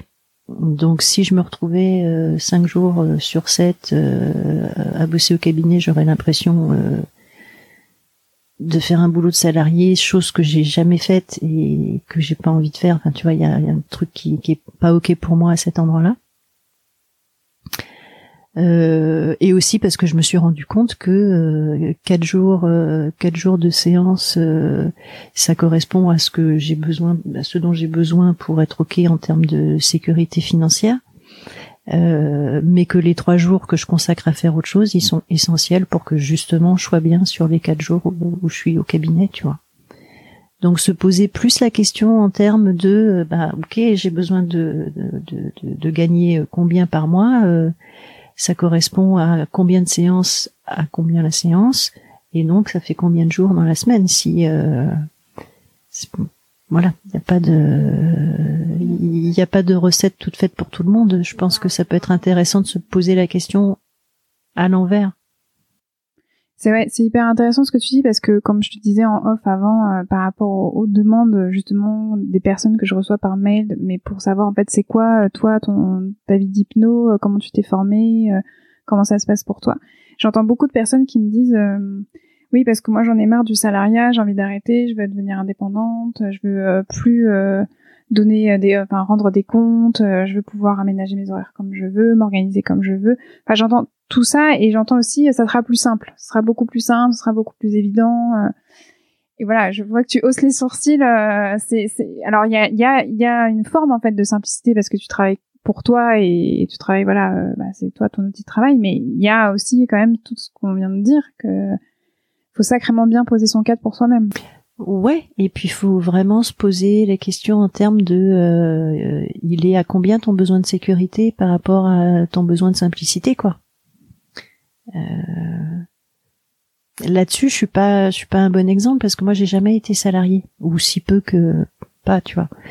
Euh, j'ai toujours été euh, artiste-auteur, donc j'ai j'ai toujours été dans cette situation où pour bosser, faut que je bosse. Si je tombe malade, il euh, y a personne pour me payer. Euh, et euh, et le jour où, enfin, et je sais pas ce dont demain sera fait. alors bon, au bout d'un moment, je savais parce que j'étais, voilà, ce qu'on appelle un scénariste référencé. Donc, Mais n'empêche, quand tu quand tu bosses à la télévision ou au cinéma, tu peux faire un, surtout à la télévision d'ailleurs, mais tu peux faire un énorme succès d'audience, tu retournes faire la queue derrière tes petits camarades la fois d'après, pareil, tu vois, il n'y a pas de il a pas de prime au succès. Mm, mm, au cinéma plus, mais euh, donc ce truc-là, je le connaissais déjà bien, si tu veux, ça me ça me change pas euh, le mal de place. Mm, mm, mm. Euh, mais mais hypno, même par rapport à scénariste, c'est alors c'est pas c'est pas le même métier, mais en termes de protection sociale, en termes de sécurité, en termes de tout ça, c'est beaucoup moins structuré que ce que je pouvais avoir quand j'étais scénariste tu vois? Euh, donc ouais, c'est une, c'est une bonne question à se poser ça. En termes de sécurité, t'as besoin de quoi? En termes de trésorerie, t'as besoin de quoi? Euh, Est-ce que t'es capable de tenir le temps que ta clientèle se fasse? Euh, Est-ce que c'est ok pour toi de travailler seul dans un cabinet et de, te faire superviser parce qu'on a besoin de se faire superviser, tu vois? Mmh, mmh, mmh. Euh, plein de questions pratico-pratiques qui sont qui sont quand même super importantes quoi. Clairement. Vous savez qu'on n'a pas évoqué la supervision pour prendre soin de soi, mais c'est un levier hyper hyper important. Ouais. Toi, tu continues euh, aujourd'hui à te faire superviser, que ce soit en collectif ou individuellement euh Ben euh, quand j'ai quand je peux, je me fais une supervision à l'arche avec Séverine. D'accord. Et puis sinon, on se fait des intervisions aussi entre praticiens un, petit peu expérimentés, quoi. Mm. Avec euh, entre autres, je sais pas si tu connais Stéphane Violent. De nom. De nom, ah oui, tout à fait. Qui est un super mec. alors lui, à la base, il est psychologue gestaltiste et il s'est formé aussi à l'hypnose. Il, il est pas spécialisé de en, pour les couples aussi? Possible, ouais. Je sais pas pourquoi j'associe son nom à, à, ça. Possible, ouais. D'accord. Ouais, ouais. Ok. Alors, euh, c'est un peu un, petit voyage dans le temps que je te propose maintenant. C'est si tu pouvais te dire un truc à toi qui commencerait sur euh, le chemin de l'hypnose, que ça soit au tout tout début ou euh, juste quand je dis au tout début, même quand tu étais en formation ou au tout début quand tu étais dans tes premiers pas vraiment installés. Est-ce que tu aurais, aurais voulu savoir, est-ce que tu aurais voulu te, voilà, te dire un truc ou avoir une ressource ou un élément comme ça qui aurait pu euh, t'aider, que t'as pas eu et que tu te dis, ah tiens, quand même, sur le moment, à cette époque-là, si je l'avais eu, euh, ça m'aurait aidé, ça m'aurait euh, fait gagner du temps. Est-ce qu'il y a un, truc comme ça qui, qui te vient? Euh, Je sais pas si ça répond à ta question. Ce qui me vient, c'est que j'aurais eu besoin d'un peu plus de soutien de la part de mes proches. Ah. Euh, parce que ça a été vraiment euh, un choix qui n'a pas du tout été compris au départ et et je me suis retrouvée vraiment euh, vraiment toute seule à gérer ça quoi. D'accord. Alors bon maintenant ça va hein, mais ouais s'il y a un truc qui m'a manqué c'était peut-être ça euh, et peut-être un truc que Jean m'a dit il y a pas très longtemps, Jean Dupré, euh, qui m'a dit parce que en fait Jean je l'ai jamais eu euh, sauf en conversationnel, mais j'ai jamais eu comme superviseur à l'époque. Et il m'a dit un truc du genre que s'il m'avait eu comme stagiaire à l'époque de ma formation initiale, il m'aurait sans doute dit à un moment donné que ça serait bien que je me rende compte que mes problèmes étaient pas plus étaient pas moins graves étaient pas que mes problèmes n'étaient pas plus graves que ceux que ceux de la personne en face. Et il avait raison. Hmm. Et c'est vrai qu'à cette époque-là, je le savais pas, mais il a sans doute fallu que je fasse ce chemin-là pour me rendre compte. D'accord. Ouais, il y a un truc. Euh, d'ailleurs, ça m'y fait penser euh, quand on à propos de à propos de Jean. Euh, pour moi, et je pense qu'Aurélie dirait la même chose, euh, Hypnoclown, c'est vraiment la formation complémentaire de conversationnel. C'est vraiment euh, ça peut être super de faire hypnoclown juste avant euh, conversationnel justement. Ouais, ouais bah moi j'avais fait hypnoclown juste avant conversationnel. Et et c'était super. C'était un super. Euh, J'allais dire, on avait vraiment préparé le terrain pour justement c'est ce que j'en dis aussi que finalement hypnose conversationnelle c'est la, la, suite de tech, du tech 1 en fait tout est tout est dans le tech 1 mais sauf que là on, on, on travaille vraiment jusqu'où je me permets d'aller justement avec euh, ce que j'ai appris en tech 1 donc tout, ce que tu disais par rapport à la Sainte Trinité donc euh, le tri sur l'autre la posture basse et, euh, et la synchro bien sûr. Donc euh, ouais je suis complètement d'accord avec ça ouais. Et je reviens sur ce que tu disais par rapport à, la famille. Alors je, je, je, savais pas. Euh, mais ça me fait penser à moi quelqu'un qui m'a interrogé là-dessus en me disant mais comment t'as fait pour te reconvertir en tant qu'hypno? Euh, Moi, je essaie de, de, de, faire une formation de libraire et j'ai déjà en fait ma famille qui est euh, qui, qui comprend pas ce choix-là, donc elle me dit je, je sais même pas comment toi t'as fait en fait euh, pour choisir hypno euh, comme reconversion. Comment vraiment c'est une vraie question, c'est comment t'as assumé ça? Comment t'as assumé ce choix? Comment t'as assumé ce cet alignement en disant mais c'est ça que je veux? Et euh, auprès de ta famille qui de ce que j'entendais dans sa question c'est que elle euh, malgré le fait qu'elle sentait que l'information c'était ça qu'elle voulait faire c'était être libraire elle sentait que hum, c'était quand même ébranlé que c'était touché par le regard euh, de, de, ses proches. Et je pense qu'il y a quand même beaucoup de personnes qui, qui viennent à l'hypnose en tant que deuxième métier en tant que vraiment deuxième vie ou troisième vie euh, et qui peuvent être confrontées à, à, à cela quoi. C'est euh, je, je, vais pas te demander des conseils, mais euh, toi, tu, je sais pas, tu, tu t'aimerais dire quoi à ces gens-là qui, euh, qui, qui se retrouvent dans ce que tu viens de partager? Ben, que peut-être que malheureusement c'est un petit peu normal euh, que euh, euh, les gens ils veulent bien du changement tant que ça les concerne pas quoi enfin tu vois. Euh, les gens autour euh, ouais sont déstabilisés s'inquiètent on, retombe sur la valeur sécurité très très de façon très très puissante hein, à cet endroit là la France est quand même pas euh, le pays où euh, où c'est déjà rentré dans les mœurs le fait qu'on puisse euh, faire plusieurs métiers et, et que c'est pas juste de la flexibilité pour les néolibéraux, c'est juste que à certains moments, bah ouais, tu es dans une autre phase de vie et et si t'as la, la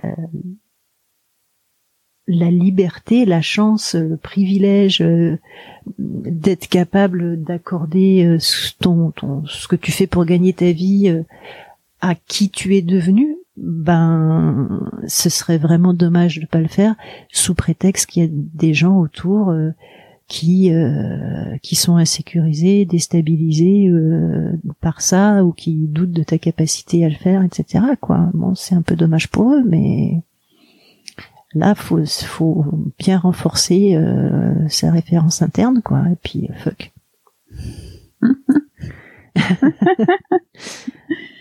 je sais pas quoi dire non mais c'est bien c'est parfait c'est un de mes mots préférés fuck donc hein. ok Bon bah super, merci Emmanuel. Est-ce que tu peux nous dire où est-ce que les personnes peuvent te trouver, te retrouver, euh, ton site internet, là où tu exerces Oh bah tu vas bien leur faire un petit, euh, tu vas bien leur faire un petit texte quelque part pour qu'ils sachent tout ça. Mon cabinet est au métro Ménilmontant, voilà, dans le 11e. dans le 11e à Paris. Et puis euh, j'ai euh, une page Facebook qui s'appelle Emmanuel Sardou Hypnose Créative sur lesquels ils peuvent sur laquelle ils peuvent me contacter. Et sinon j'ai un site euh, pro https euh, emmanuel-sardou.com. Mais là, c'est vraiment le site qui est euh, dédié euh, auteur, scénariste, réalisateur, euh, comédien, interprète, producteur. Donc c'est le l'endroit en fait où mes, dieux, mes deux métiers se rencontrent. Et ça me fait penser que je t'ai pas du tout posé la question justement de tes projets, parce que je sais qu'il y a un super projet qui vient de, bah, de se concrétiser où tu as accompagné un, groupe de, de scénaristes justement entre bah, ton métier euh, de scénariste et aussi en fait ton métier euh, d'hypno. Est-ce que tu peux nous raconter comment ça s'est passé? C'était euh, ça répondait à quelle envie, quel objectif pour toi de d'accompagner en fait ce groupe-là? Ben euh, ça répondait à plein de trucs. C'est-à-dire que euh, quand j'ai découvert l'hypnose, quand je me suis formée, euh, donc euh, formation initiale, régulièrement je me disais ah mais si j'avais su ça, si j'avais su ça, bah peut-être que je serais encore scénariste. Alors j'ai pas de regrets. le deuil du métier de scénariste a été très dur et long à faire, mais j'ai pas de regrets. Euh, mais en fait, je, je découvrais des, des tas d'outils qui, qui, qui, qui, peuvent être hyper intéressants euh, à connaître et à, et à utiliser euh, dans tous les métiers de la création. Enfin, qui sont intéressants en général et pour tout le monde. C'est pas toi qui me diras le contraire. Mais dans les métiers de la, de la création, euh, a fortiori quoi.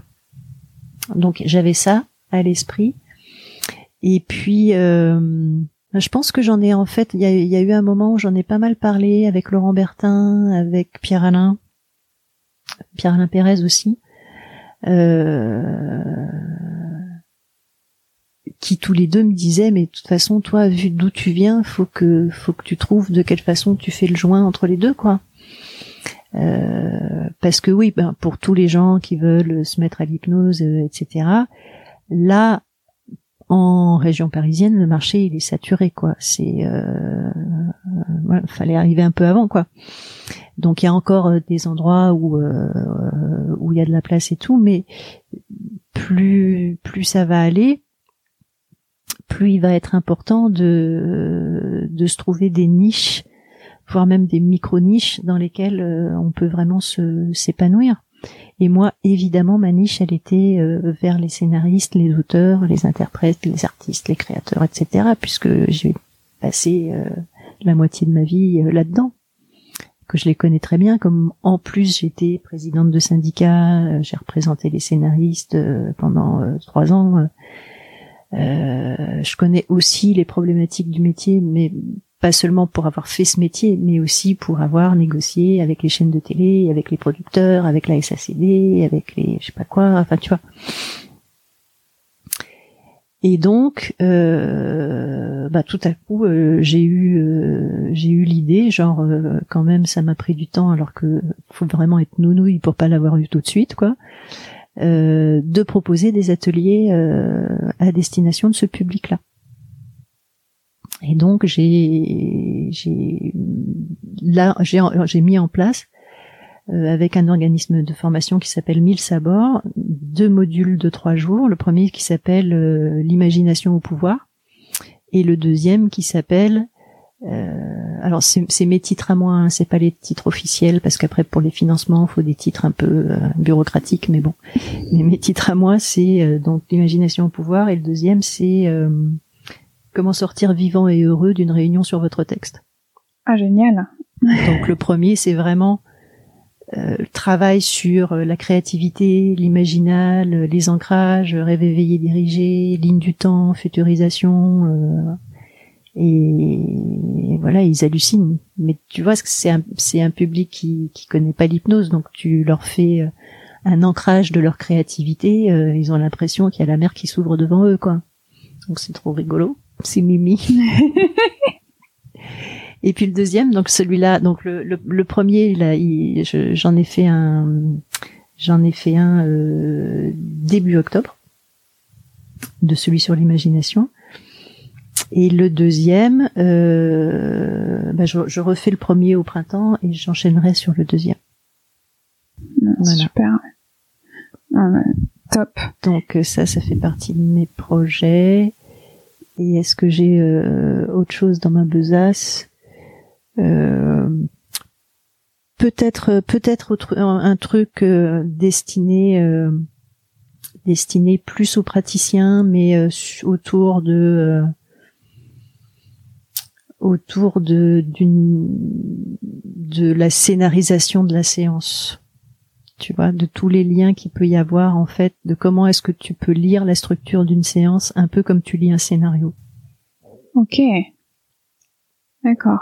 Donc, euh, oui, donc presque l'ouverture, après l'apparition des nœuds dramatiques. Euh... ouais, ouais, ouais. Et puis, euh, et puis, euh, c'est quoi le, c'est quoi le désir du personnage, c'est quoi son besoin? En tout cas, je, je tourne autour d'un truc comme ça, mais à voir, à suivre. Toi, Emmanuel, est-ce que encore aujourd'hui tu continues à te former, à voilà, parce qu'on connaît l'importance de la formation continue pour continuer en fait à développer au maximum sa boîte à outils, pour déjà être toujours à jour de où en est l'hypnose, mais aussi où en sont les autres pratiques. Donc toi, tu continues à te former, ouais. Ouais, ouais, ouais. Ben, en fait, euh, le, le faut, faut bien comprendre qu'une formation initiale de praticien en hypnose, c'est une formation initiale. Euh, on peut commencer à, pratiquer euh, après en, étant certifié euh, PRAT 2. Euh, mais croire que c'est bon, c'est ok, on sait tout ce qu'on avait à savoir, c'est une grave erreur. Donc déjà le cycle de l'Arche, conversationnel, neurosciences, psychopatho, stratégie, c'est super important. Moi en plus j'ai fait PNLH, pour, démarrer. Qu'est-ce que j'ai fait d'autre? Je, suis technicien EFT. Euh, j'ai fait euh, un petit peu de d'hypnose non verbale avec euh, Antoine Garnier. J'ai fait le, la formation de Philippe Haïm sur la prévention de la crise suicidaire. le déménagement intérieur avec Laurent Bertin. Hum, hum, hum. Là, je suis sur la formation de Cyril Champagne, euh, accompagnement des dynamiques émotionnelles et relationnelles. Elle a démarré là, c'est ça la deuxième La deuxième, elle vient juste de démarrer là. Euh, les cours d'hypnologie. Euh, et puis, euh, et puis des lectures, des lectures, des lectures. Hmm. Tu vois quand, euh, par exemple, système de famille interne, j'ai pas fait la, la formation. Euh, mais par contre, c'est vraiment le, cette lecture-là euh, a, vraiment euh, transformé ma pratique, quoi. Donc oui, oui, continuer à se former. Enfin, c'est, et c'est vraiment si je pouvais, pour revenir un peu à une de tes toutes premières questions, revenir sur l'idée de la légitimité et du syndrome de l'imposteur, euh, je nourris justement mon sens de la légitimité en continuant à me former. Euh, et si j'avais euh, le temps et les moyens, j'en ferais encore plus. Mm. Mais bon. Je crois que c'est euh, faut aussi que les personnes qui sont pas encore euh, vraiment formées puissent se préparer à ça, à rencontrer une certaine frustration justement. Parce que mm. quand on commence à mettre le pied dedans, on, on ne s'arrête plus. Mm. C'est tellement riche, c'est tellement intéressant et ça moi, je sais qu'à chaque formation, c'est ça, ça, ça enclenche quelque chose de nouveau et ça, ça fait rentrer encore plus de puissance, plus de densité en fait dans les séances. Donc, euh, on se rend compte que c'est pas pour rien aussi, hein, tout ça. Ben ouais, ça, ça, te nourrit. Ouais. Ça te nourrit et ça, ça apporte justement de, des, des possibilités de, de réponses beaucoup plus précises, beaucoup plus adaptées, beaucoup plus euh, en fonction de la personne qui est en face de toi, tu vois. Mm-hmm. Oui, hypnose et enfance aussi avec avec Olivier Thévenin et, et Gervais Vendange. Ça c'est une formation, euh, tu vois, avant de la faire, euh, j'ai dû recevoir un ou deux mots, mais je me suis dit non, t'es pas prête, c'est, c'est pas ok quoi.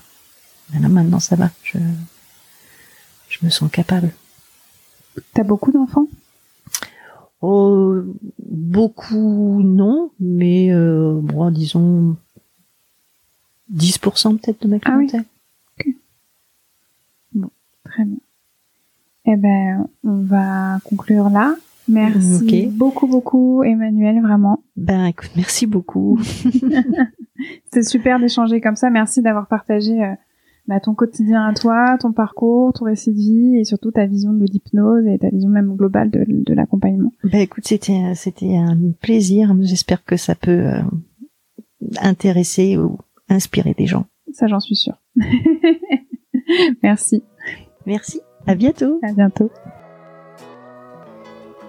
Un grand merci à Emmanuel Sardou d'avoir ouvert le bal et d'avoir partagé sa vision de l'accompagnement. J'ai pris énormément de plaisir à réaliser ce tout premier épisode d'accompagnante et j'espère que vous en avez pris autant à l'écouter. Vous pouvez retrouver toutes les notes de cet épisode ainsi que tous les épisodes d'accompagnante sur mon site internet elsacouteiller.com. Si cet épisode vous a plu, Vous pouvez mettre des paillettes dans mon cœur et des étoiles dans mes yeux, en notant, en commentant et en partageant le podcast autour de vous. On se retrouve dans 15 jours pour un nouvel épisode. En attendant, vous pouvez me suivre dans ma vie d'hypnose sur mon compte Instagram, at ECHypnose. À très vite.